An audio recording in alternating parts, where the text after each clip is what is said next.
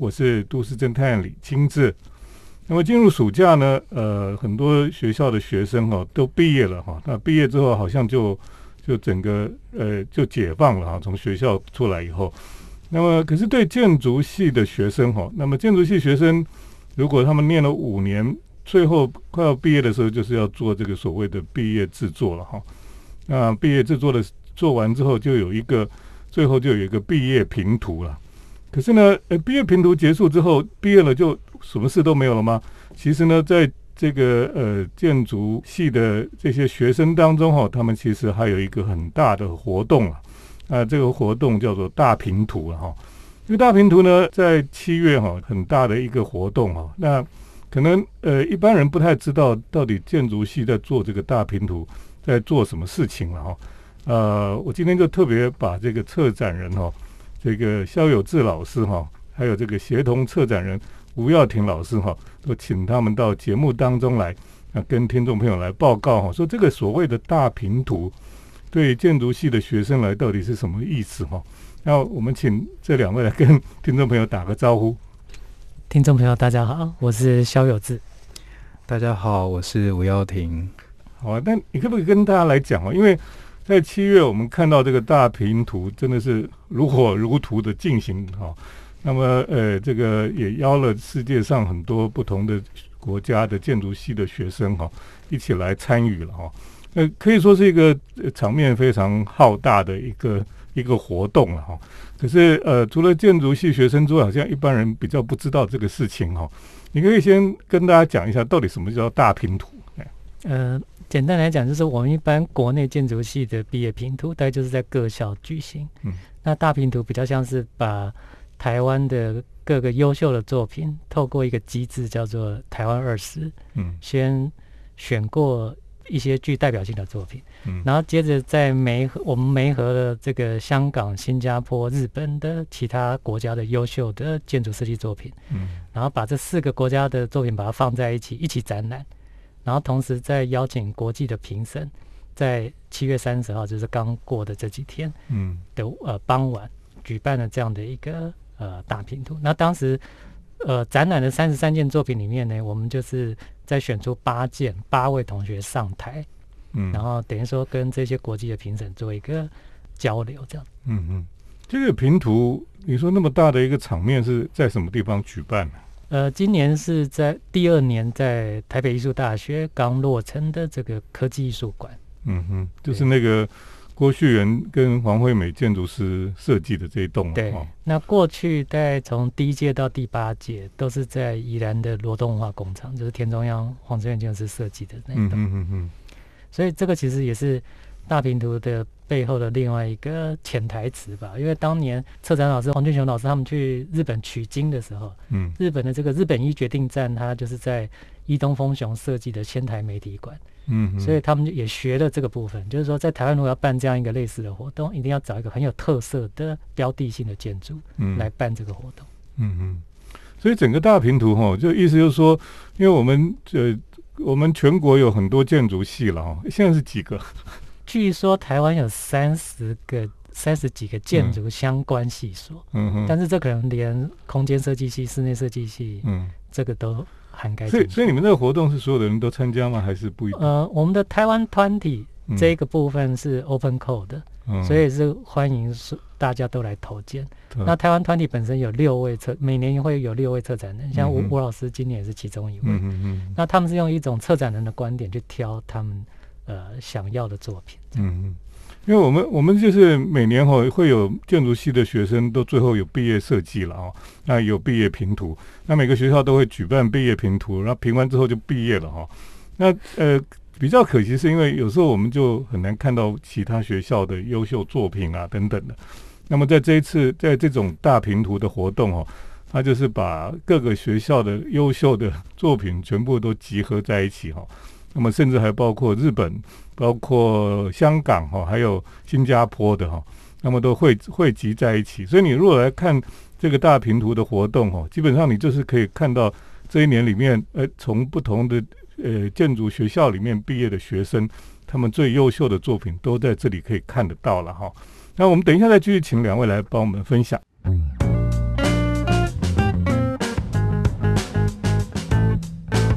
欢迎回到我们建筑新乐园节目，我是都市侦探李清志。那我们今天在节目当中特别来跟大家呃分享哈，就是说我们建筑系其实在暑假都会有一个大平图的活动那这个大平图就呃集结了全国的建筑系的优秀的作品啊，那么甚至还有国外日本、新加坡还有香港的作品啊，都一起汇汇集在一起了。那么在呃北艺大这个地方哈，就办了一个大平图的活动哈。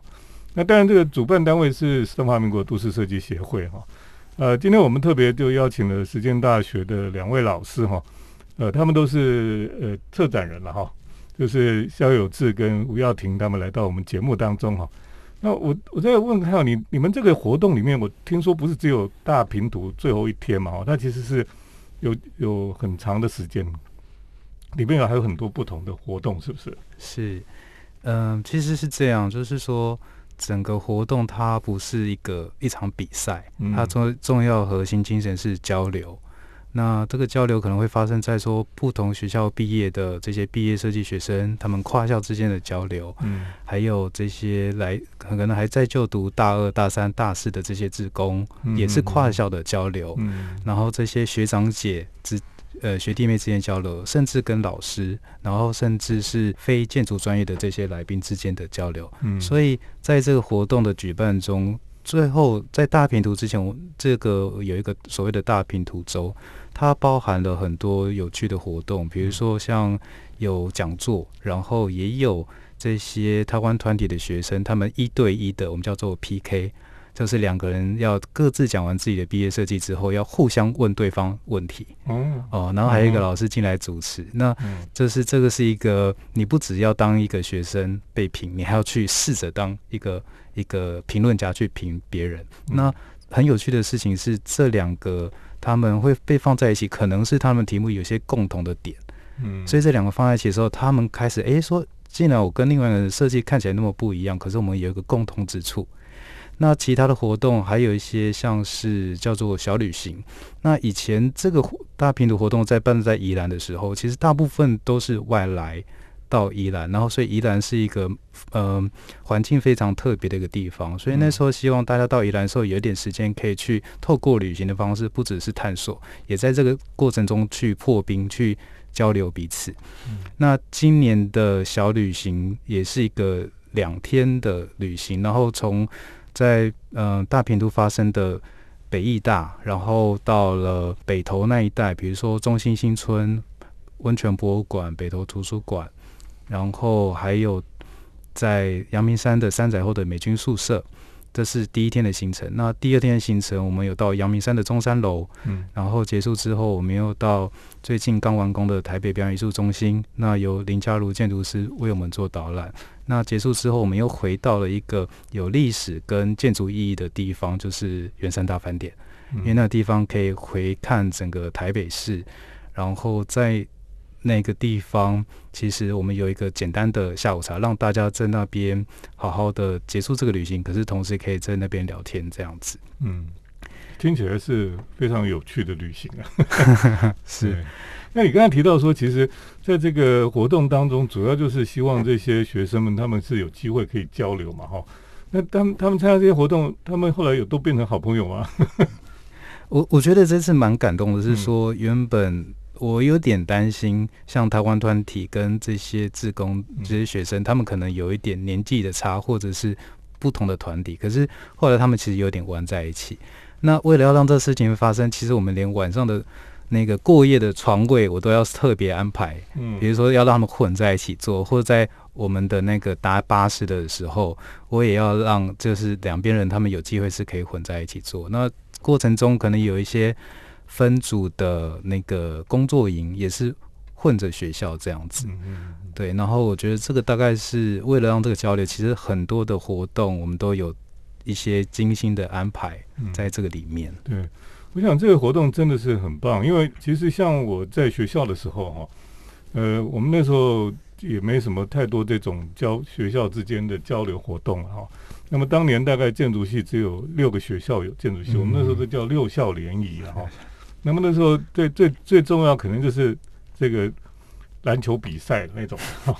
或是有一些就是比较娱乐性的活动了哈。是。那么，其实我我们现在看就觉得很羡慕现在的学生嘛，他们有人帮他办这么大的一个拼图活动哦，然后他们还可以跟国际上的不同的学生来交流哈，其实是非常幸福的了哈。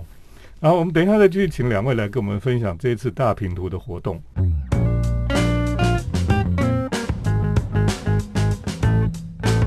欢迎回到我们建筑新乐园节目，我是都市侦探李清志。今天我们很开心哈，我们特别请肖有志老师还有吴耀庭老师来到我们节目当中哦，因为他们策划了呃今年的这个大平图的活动了哈。那在这个大平图的活动里面呢，建筑系的学生他们就总有有机会可以彼此交流哈，然后也可以知道呃别人这个好的作品是在做什么东西了哈。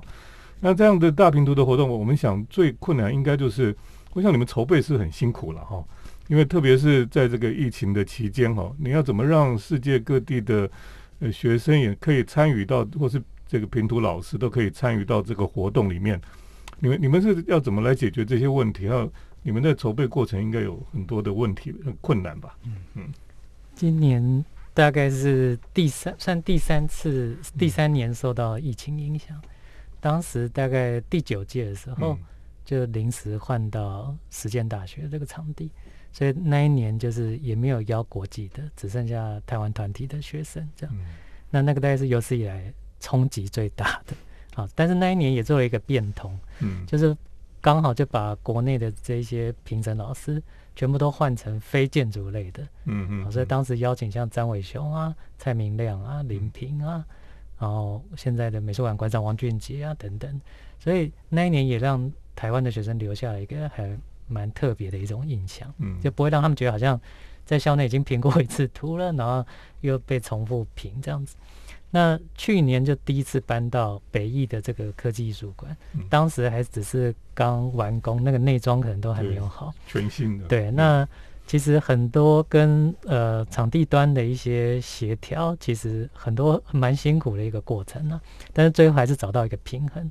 那今年第二年来到这个地方，其实我们比较熟悉这个场地的，所以我们努力把一些环节把它做到更好。不过这一两年，就是像以前在罗东的话，就是会有学生去日本把模型抱回来。嗯，我们的 GIT 自自工会去把模型国外的模型把它搬回来。你们是去把它抱过抱？对，因为模因为模型很难记，一些小东西很容易破碎。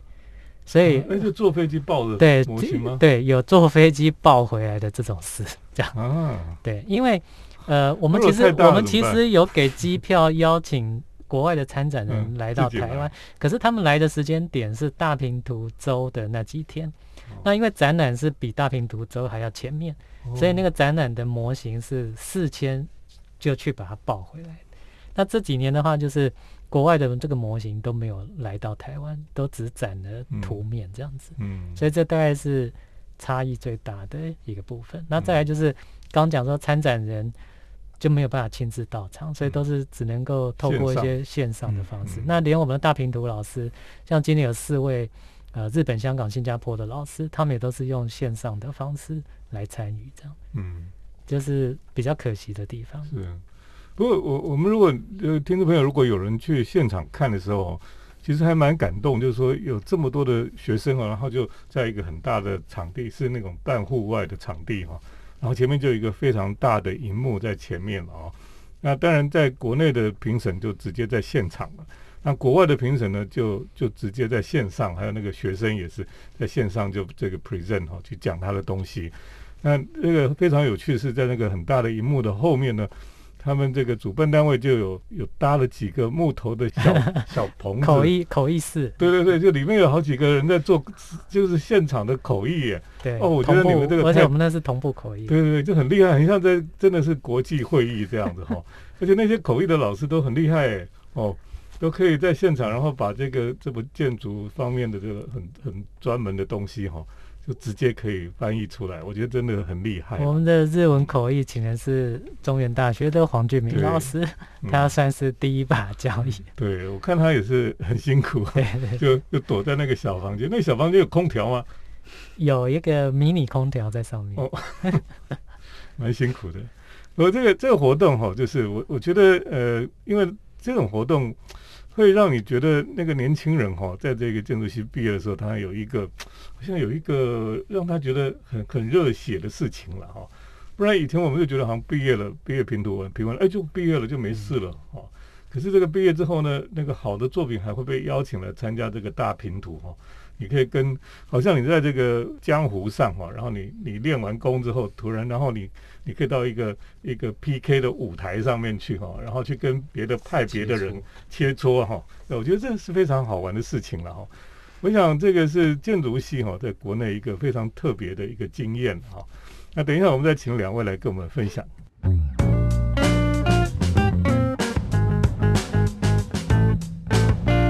我们今天在节目当中呢，特别来介绍哈。那其实，在每一年大学毕业之后哈，那么建筑系就就是毕业评图之后呢，他们其实还有一个很大的活动哦，是全国建筑系，还包括国际上的一些不同国家的学生也来参加哈，就是大评图的活动了。那今天我们特别请到谢小志老师还有吴耀庭老师哈，他们都策划这样的一个活动哈。这个听说这个活动之前是受到日本的。他们也有这样的活动的影响，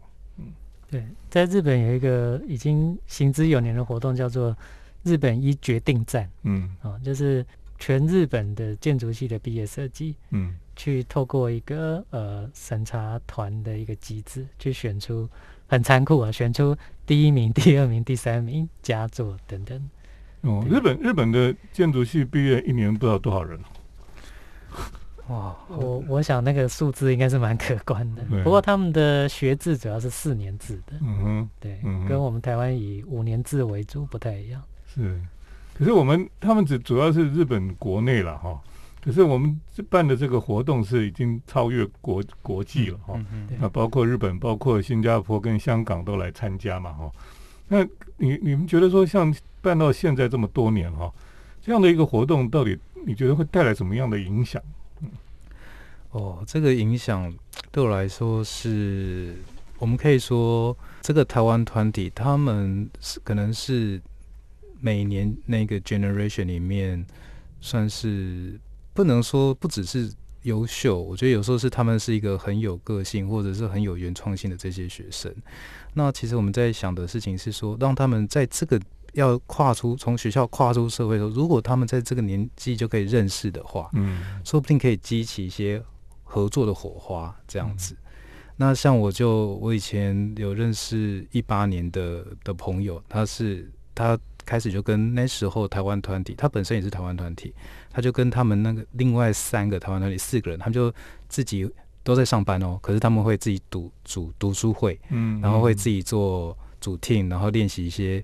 那个小净土，然后甚至一起思考说以后怎么合作。那所以这次我觉得也是。可以看到，说透过 PK 或者是透过怎样子让他们交流，那他们这次有些学生就会发现说，哎，他原本自己觉得自己的题目是一个很孤独的道路，可是看到另外一个学校人跟他做一个看起来不一样，可是本质的核心价值是很像的，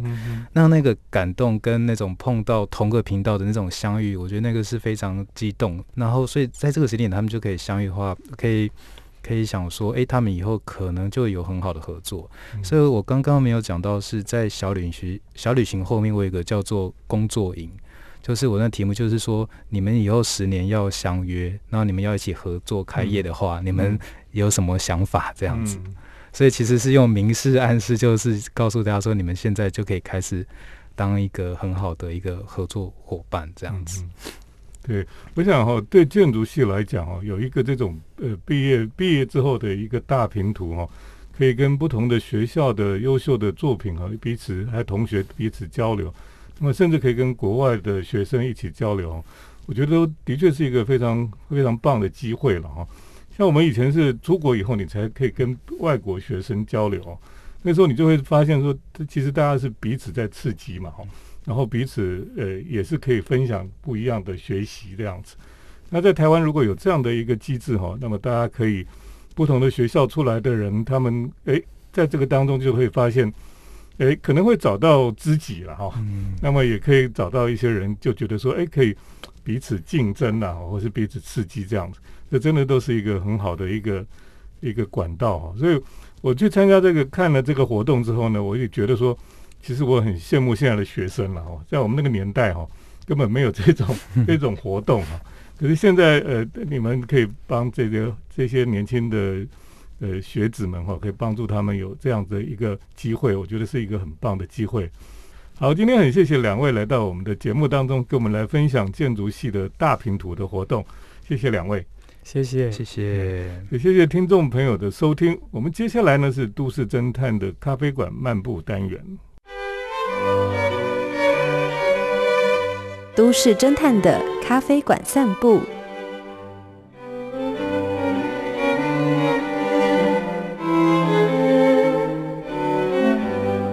欢迎来到我们都市侦探的咖啡馆漫步单元哈，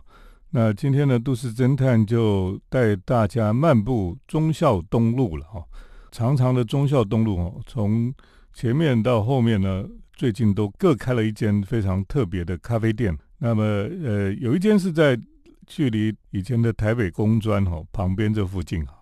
的一个，应该怎么说呢？它是一个很奇特的咖啡店。那么另外还有一家呢，开在另外一头哈，也就是在已经到了四段底的地方哈。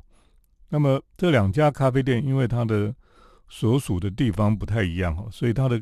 这种开的咖啡店也不太一样。那么其中一家咖啡店就是在现在的台北的大巨蛋哈附近啊，也就是过去这个联合报的报社的大楼附近哈。那那里当然就是办公大楼嘛。那么他就开了一家咖啡店。那么这家咖啡店呢，位于办公大楼的一楼哈。那这家咖啡店叫做奎氏咖啡哈，市府旗舰店。那这家店呢，居然是在办公大楼的底下哈。所以你去这家咖啡店呢，会发现这个咖啡店呢，真的是非常的纯净洁白了哈，几乎是白色系的。那么进去以后，你就会发现哦，所有的设计跟那个材质哈，你你可以感受到它是下了重本的哈。意思就是说，你如果是学设计的人，你都会知道哈，一个商业空间哦，当然有的可能只是用甲板啊，或是油漆啊弄一弄，所以看起来有个样子，可是它基本上它的材料是比较便宜的材料哦。可是这家店呢，它就像是办公大楼底下的大厅一样哦，它里面用的材料哦，包括这个石材、大理石啊等等哦，都是比较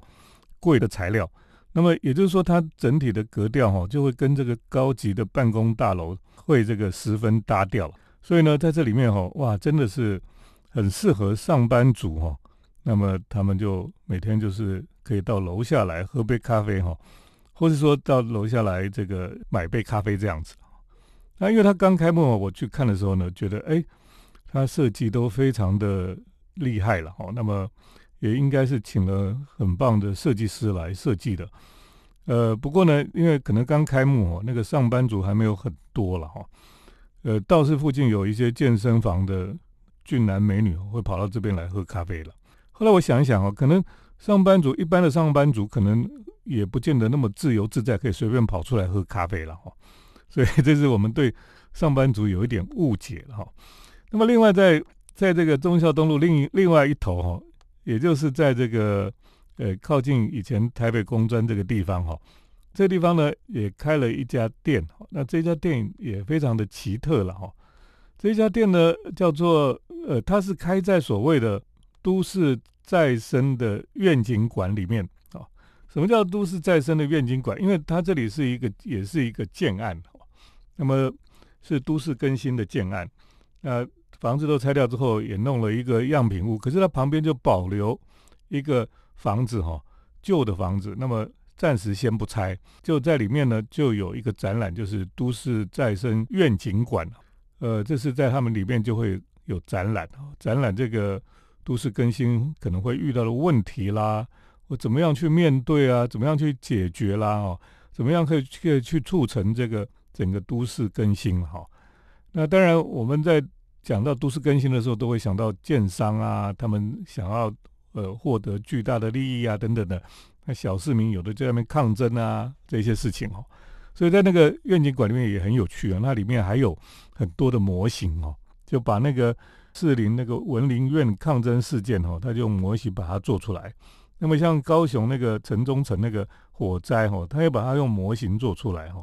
所以那个展览其实是蛮好看的，而且它里面会用各种不同的方式去分析哈，在都市更新的当中会遇到的问题哈，那每一方的想法又不太一样，是为什么哈？等等的哈，让你去了解整个都市更新的过程里面为什么会有会有这么多的事情发生哦，然后呃来龙去脉啊，然后再去。讨论将来要怎么解决会比较好，我觉得是一个很棒的展览哦。这个都市再生的一个愿景馆，那这个愿景馆它是一个老房子嘛，哦，那基基本上一个半废墟的状态。一楼呢就请了 Coffee Low 哈，Coffee Low 就是之前有跟洗衣店合作的那个咖啡店，他们呢就在一楼哈就开了一个也是快闪店了哈。呃，听说大概几个月之后哈，这个当这个房子要拆掉的时候，那个店就会收起来哈。那这个咖啡漏虽然是快闪店，可是它里面的设计也是令人觉得很很惊艳哈。它里面有个很大的吧台这个吧台呢，居然是用很多那种角铁哈，去把它焊起来堆起来的，所以呢，这个造型非常的奇特，可是也觉得非常有设计的想法哈。而且呢，这个咖啡店呢，他们还有一些清凉的咖啡饮料哈，比如说所谓的什么小黄瓜呃通灵气泡咖啡，好，很适合夏天来饮用，非常的清凉。然后他们泡完之后，就会用一个机器哈，把它封在这个易开罐里面，好，所以你拿到的那个饮料是易开罐，那你就自己打开哈，然后再倒在杯子里。因为他怕这个里面的气泡会会跑掉哈，所以就把它封在易开罐里面。那他们有一个机器在做这种易开罐的封封口哈。我觉得这这些都是咖啡店的新的创意吧。所以今天跟大家介绍哈，在忠孝东路的呃前面跟后面哈各开了一家不一样的咖啡店哈。一家是在这个建案里面的半废墟的房子里面开的。一个咖啡店，另外一个呢是在办公大楼里面的这种豪华咖啡店哈。那么听众朋友有兴趣都可以去看看。今天呢，都市侦探的咖啡馆漫步就跟大家介绍到这里，谢谢听众朋友的收听，我们下礼拜再见。城市的幸福角落，来杯手冲单品，享受迷人的香醇世界。